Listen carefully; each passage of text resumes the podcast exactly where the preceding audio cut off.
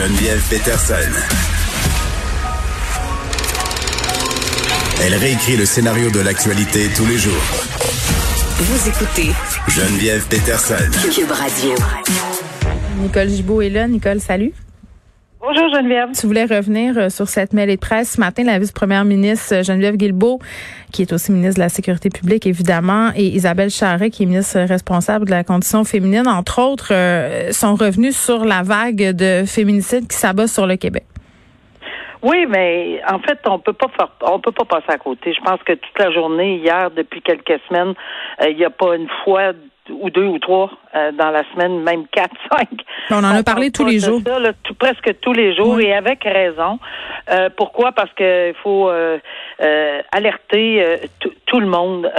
oui, c'est vrai, gouvernement, c'est important, etc. J'entendais, oui, j'ai écouté le, ce matin les deux ministres. tu sais, je pense qu'on est malheureusement en crise, une pandémie, oui, mais il y a une pandémie de, de, de, en ce moment, c'est en train d'arriver à, à toutes les semaines, un par semaine. Ça, en sept semaines, c'est presque inconcevable. Tout le monde le dit. Quoi faire? Mais c'est parce que je pense qu'on est, on est de bonne volonté. Je pense pas a personne là-dedans qu'on peut dire qu'il n'y a pas de bonne volonté. Le problème, c'est on est en urgence. Comment on fait pour agir en urgence? Euh, on entendait les euh, bon les, les maisons pour femmes qui, qui avaient pas tant de, ils ont de la place, oui, appeler SOS. moi, ça me renverse quand j'entends Geneviève Guilbeault dire il faut pas hésiter, il y a de la place pour tout le monde partout. C'est pas les échos qu'on a du terrain. C'est pas ben, ça qu'on entend. Ce que je veux dire, c'est ça, là, c'est que en quelque part, là, il y a une dichotomie dans les discours, puis, puis, on dirait qu'on on, on, on, on, essaie de bouger vite, mais trop vite, puis c'est comme un malaxeur, puis où est-ce qu'on s'en va là-dedans? Le problème, c'est qu'il faudrait juste respirer très, très profondément, puis dire, bon, c'est quoi? Pas, pas pour dans deux semaines, pas pour dans trois semaines, pas un projet pilote, pas mm. un autre affaire. Demain matin ou cette nuit, quand tu vas avoir un appel, là, on fait quoi? on peut-tu regarder les deux volets? Moi, j'ai aucun problème qu'on regarde les deux volets. Les deux volets qui sont les dames qui doivent être en sécurité, qu'un filet de sécurité. Pourquoi? Parce qu'ils ont des enfants. Les enfants, ils partiront pas, ils, se sauveront pas dans le milieu ah, de la nuit. C'est terrible. Euh, oui, oui. Puis ce matin, en une du journal, là, on parle des féminicides, évidemment, puis de ces 14 orphelins. Parce que ces femmes-là avaient des enfants. Mais, mais Geneviève, on ne fera pas de personnalisation dans, le dans, dans cette mais imagine, toi ou quelqu'un d'autre, moi, n'importe qui, est-ce qu'on laisse les enfants dans la maison? Non. Euh, non, à non, course, on sort dehors en, en, en, jaquette ou quoi que mais on ne sait pas ce qui peut. Non, mais il y a même des femmes, Nicole, qui, qui hésitent à partir à cause des animaux de compagnie. Parce que tu sais, les hommes violents s'en prennent aux animaux, menacent les animaux, euh, s'en servent pour faire du chantage émotif. Donc ces femmes-là peuvent souvent pas traîner leurs animaux euh, en maison d'hébergement ou ailleurs. Donc reste là. Tu as tellement raison, je l'ai vu, euh, où la personne, l'homme violent, a cassé la patte du chien devant l'enfant. Euh, on s'entend-tu qu'on part pas? On s'entend-tu qu'on est en détresse mm. épouvantable? Euh, non, mais c'est absolument aberrant. Alors, il y a tout. OK. Alors, un filet de sécurité rapide, la dame, les enfants partent, tout le monde, on appelle si elle, est capable SOS. Mais il faut prendre l'homme aussi. Euh, pas nécessairement l'arrêter parce qu'il n'y a peut-être pas de il n'y a peut-être pas de crime entre guillemets commis parce qu'il l'a pas frappé ou quelque chose, il l'a peut-être pas menacé. Mais on est dans une situation où on peut-y apporter de l'aide, on peut savoir comme les gens qui sont autour accueillir tout de suite, tout de suite, dire monsieur, monsieur, oh, oh, relax, voulez-vous qu'on vous aide, voulez-vous, euh, tu sais, euh, au moins faire ça? Oui, les policiers c'est important, mais mm. c'est pas juste les policiers, la société, c'est un problème sociétal, les amis, euh, on peut-tu rejoindre les gens, la famille? Nicole, j'entendais une victime de violence conjugale dire on a des numéros de téléphone dédiés, on a le 91, on a le 81, on a le 41, on, on a le 31. on pourrait-tu avoir un numéro pour la violence conjugale? Pour donner de l'aide? Tu sais quand tu parles de filet immédiat et euh, immédiat. tu sais un, numéro dédié où il y a des gens puis des ressources pour agir maintenant là, comme une espèce de 911 de la violence conjugale. Euh, ben, moi je pense que oui, ça peut exister. Plusieurs victimes le demandent. Il faut, il faut, tu sais, euh, oui, on peut parler longuement avec des grandes théories sur le droit au bracelet, puis les implications de la charte, etc. Hmm. Regarde, demain, là, cette nuit, là, le bracelet ne sera pas imposé, là. Alors, dans la nuit, là, qu'est-ce qu'on peut penser pour demain? Moi, je parle dans la nuit parce que demain, après-demain, puis dans le déconfinement, là, il oh va accélérer accélérer malheureusement. Je veux pas me faire, euh, tu sais, euh, euh, je veux pas dire ça nécessairement, mais je pense qu'il faut y penser sérieusement parce que quand on déconfine, ben on sait que le la conjointe va pouvoir aller un petit peu plus parler, un petit peu plus pas juste ça. Quand on déconfine, ces hommes-là perdent le contrôle. Donc là, ils sont fâchés.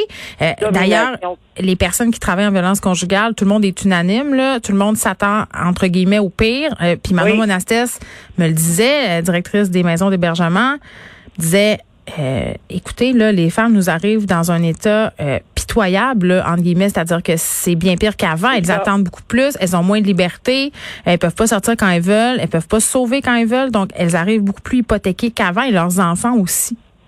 Absolument. Puis, puis c'est ça, le, déconfinement, ça va être la perte de contrôle de quelqu'un qui est dominant. Parce qu'en partant, là, on sait que. Mais oui, mais là, on peut-tu aussi dire que ce monsieur, parce qu'on va parler en général des messieurs, il faut l'accompagner. Il faut l'accompagner parce qu'il est en détresse psychologique énorme. On peut-tu penser à ça? Ça lui donne pas le droit de battre sa femme ou de la tuer, non. mais ça donne le droit à ouvrir une porte pour aider de façon simultanée. Puis je vais ajouter un autre ingrédient, qu'on continue à accompagner la dame parce que elle, malheureusement, je l'ai dit hier, je l'ai dit sur bien des tribunes, euh, qu'on voit régulièrement, c'est qu'ils reviennent sur leurs décisions. Ben, euh, oh mon Dieu, oh mon Dieu, au niveau monétaire, au niveau financier, au niveau sécurité, ben, au niveau affectif. Je disais à Catherine Fournier euh, que je viens de faire avant toi que une aide immédiate financière aux victimes de violences conjugales, ça aiderait énormément aussi parce que beaucoup de femmes retournent dans leur milieu parce qu'elles n'ont pas une scène. Elles n'ont pas une scène psychologique aussi. Puis c'est pour ça que le filet, là, il doit comprendre un paquet de monde rapide à qui on peut faire. Parce que la madame peut avoir une, une, euh, une dépendance affective énorme. Puis donc, elle fait, elle fait le mouvement dans, dans la demi-heure, mais elle regrette, elle retourne. Non, mais c'est pas juste ça, Nicole. Au-delà de la dépendance affective, là. Il y a tout.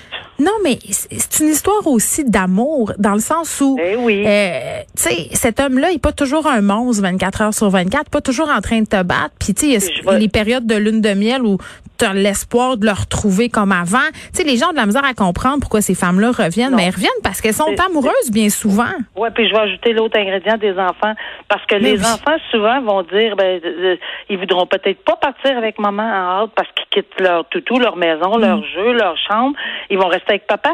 Euh, ça, ça, ça c'est pas c'est pas évident là, pour la madame là, qui, qui, qui, qui veut sortir et qui a besoin de sortir. Peut-être que le conjoint ne ne ne tabasse pas les enfants. Peut-être qu'il est pas. Mais la violence, le, le règne, l'atmosphère, c'est sûr que ça a un impact sur les enfants, mais tu sais, sont souvent sont plus petits, puis ils vont hmm. plus accepter, puis vont rester un peu recroquevillés dans leur chambre. Ah non, c'est une horreur. Puis le conflit de loyauté, puis l'aliénation parentale. Écoute, il faut continuer à en parler, puis on va en parler encore. Il faut que les choses se règlent, ça n'a plus de bon sens. Puis là, je pense qu'on est dans une espèce de mouvement global. Oui, tout le monde, je pense que tout le monde est interpellé par la situation et les citoyens vraiment le veulent que ça change, veulent voir un discours, euh, des gestes symboliques, des gestes concrets de la part du gouvernement. Moi, j'ai hâte au budget de demain savoir ce qui sera annoncé, mais ça prendra pas seulement que de l'argent. Euh, euh, changement de sujet, l'avocat d'une importante figure du crime organisé québécois sous pression, euh, l'avocat Rénal Desjardins qui était incarcéré pour sa participation au complot pour le meurtre de Salvatore Montagna. Pardon. Oui, ben c'est, c'est, on voit qu'il est dans, il se sent pas très à l'aise euh, dans les circonstances parce que je pense qu'il a été l'objet de. Mm. Ça fait deux fois là que il y a des choses assez bizarres qui se passent, même, même épeurantes autour mm. de sa propriété. Mais j'ai envie de dire, regarde, à un moment donné, euh, il n'est pas, il est pas rentré dans ce domaine, puis il a le droit là. Toute personne a le droit à son avocat, toute personne a le droit de représenter euh, la, personne qu'il veut. Ben c'est parce qu'il y a un milieu là. Je veux dire, ça se peut pas qu'ils connaissent pas le milieu, c'est impossible. Et évidemment, ça vient avec euh, des avantages et des désavantages. Qu'est-ce que tu veux dire? Ça vient avec des avantages, mettons? Ben, des avantages. Peut-être que c'est payant. Ah! Peut-être que j'imagine que, euh, regarde, j'imagine, on peut penser à ça. On peut penser à, au fait qu'ils n'attendent pas des, des mois et des années. Oui, je comprends, Nicole, mais ces gens-là n'écoutent pas de films parce qu'il me semble euh, que dans tous les films, quand tu es avocat de la mafia ou du crime organisé, ça finit mal. dans tous les films. J'aime ça. Moi aussi, je les suis, ces films-là. on aime ça. assez critique. Ah oui, j'adore. Mais on est assez critique, puis je me lève en disant, mais voyons donc. Ou je me lève même dans le film pour dire objection, tu sais, ça n'a pas de bon sens, là, mais, mais c'est, mais c'est exactement ça. Mais, mais c'est sûr que quand je parlais de désavantages, ben, ça vient avec le désavantage. À un moment donné, euh, puis, puis, puis pour dans toute forme de pratique, même quand on représente pas des gens qui ont mm. des liens peut-être là-dedans, peut-être qu'il y a des clients qui sont plus directifs, plus dirigeants. Mais qu'est-ce qu'on lui reproche à cet avocat-là exactement? Ben là, il y aurait, d'après ce qu'on comprend dans l'article, c'est qu'il aurait peut-être pas payé certaines affaires ou enfin il y a il y a, il y a, la, la, femme du de, de M. Desjardins, il lui aurait peut-être versé des montants. puis, Bon, euh, pour l'aider euh, à faire quelque chose. Tu sais, c'est un contexte particulier. Là. Il y a, il y a peut-être des prêts d'argent qui se sont faits ou des possibilités de prêts d'argent. Puis dans ce sens-là, ben si effectivement il n'y a pas de je disais c'est un avantage, les honoraires sont payés, mais dans ce cas ici, peut-être que lui, ses honoraires sont peut-être pas tout à fait payés versus un prêt qui est pas tout à fait payé. Fait que parce que ce que je comprends, c'est que c'est des tergiversations entre cet avocat-là, euh, l'accusé, une compagnie, puis il faut préciser aussi que c'est un avocat fiscaliste là, euh, qui est impliqué aussi là-dedans. Euh, donc, ce sont, ce seraient des entourloupettes monétaires là, avec des gens qui sont habitués de la haute voltige financière. Ben, de la haute voltige financière, il connaît comment ça fonctionne, puis tu sais, il peut rendre de très forts bons services, hmm. mais sa clientèle, il la connaît. Moi, je connaissais ma clientèle, j'ai pratiqué il y a assez longtemps, merci. Je savais qui était ma clientèle, et c'est sûr que c'est pas évident tout le temps. Euh, puis c'est peut-être dans un contexte où il faut peut-être pas mêler les affaires euh, et, de, tous les genres, personnels et professionnels. Un coach de hockey qui est accusé d'avoir agressé sexuellement un enfant de 8 ans. J'ai envie de dire, l'histoire se répète, Nicole? Ah. Ben oui. Mais ça, c'est lié aussi au fait qu'on a annoncé ou on avait demandé en octobre, si ma mémoire est bonne, mm-hmm. A fait un appel à tous en disant, écoutez, est-ce qu'il y a des gens qui se pensent se pense victime ou pourrait avoir été victime de cette personne? De Normand Brunet. Oui, c'est ça. On avait lancé un appel à tous, mais évidemment, là, on est rendu, je crois, à trois. Présentement, on est, on est dans le procès d'une de ces personnes-là. Et c'est sûr que les événements sont euh, reliés à bon une période de 2009 à 2013 c'est pas si loin, c'est une dizaine d'années, mais c'est quand même assez loin. Mais là, on voit que son procès a commencé euh, à ce monsieur-là dans ce dossier-là parce mhm. que un accusé qui est même, même s'il y a trois, quatre affaires de, semblables, peut-être qu'ils n'ont pas eu la chance de faire une preuve d'acte similaire, c'est-à-dire que c'est pas assez contemporain dans le temps. il y a toutes sortes de règles de preuve en matière d'acte similaire. Donc, tout ça pour dire qu'il y a un procès présentement mhm. dans ce dossier-là. Et ce dossier-là, ben, euh, la victime alléguée, toujours, je, fais, je suis toujours très prudente parce qu'il n'y a pas de. C'est une victime alléguée, raconte, mais avec aplomb. Puis c'est ce que je trouve toujours intéressant. Puis le contre-interrogatoire ne semble pas du tout l'avoir ébranlé. Moi, je salue toujours, indépendamment de ce qui va arriver en bout de ligne, parce qu'on sait hmm. combien c'est difficile hors de tout doute raisonnable. On a tout étudié ça ensemble, on a tout analysé ça de fois en fois ensemble. C'est jamais d'une facilité euh, extrême, là. Mais, mais elle se tient debout, elle répond bien aux questions, elle n'est pas ébranlée par le contre-interrogatoire et elle avait fait une déclaration antérieure. Parce qu'en matière d'agression sexuelle, euh, ce que les policiers font, c'est qu'ils rencontrent, la présumée victime dans une salle bien organisée. Ça, ça fait des années que ça existe depuis un jugement de la Cour suprême. Puis on, on, a une vidéo, on appelle ça une preuve KGB. On prend une vidéo euh, assermentée, on, on, met en garde, etc., etc. Pourquoi? Parce qu'on va s'en servir au procès, puis on va le passer devant la juge. Puis là, je, reconnaissais les, événements. la juge a tout écouté ça, le KGB qu'on appelle. Et la victime alléguée va être interrogée. Évidemment, on sait pourquoi. Là. Bon, vous avez dit ça dans la vidéo, mais là, c'est pas ça que vous dites aujourd'hui, etc. On comprend une contradiction. Les contradictions mineures, ils vont être évacués. Les contradictions majeures vont être retenues.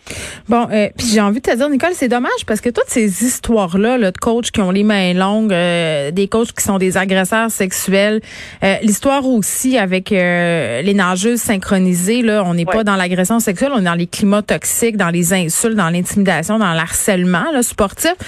moi, comme parent, là, je dois dire que le sport amateur a des croûtes à manger, à mon sens, pour redorer, redorer son image. Genre que je, je, serais très méfiante d'inscrire mes enfants euh, au hockey ou à des sports euh, où justement on a besoin de s'investir beaucoup, où on a besoin de laisser son enfant de longues heures avec des adultes, des équipes. Puis je suis pas en train de dire que c'est ça qui est plate. On est en train de cultiver une méfiance alors qu'il y a bien des gens euh, qui se donnent corps et âme pour le sport, pour les enfants, qui sont bien corrects. Là, je trouve ça vraiment dommage.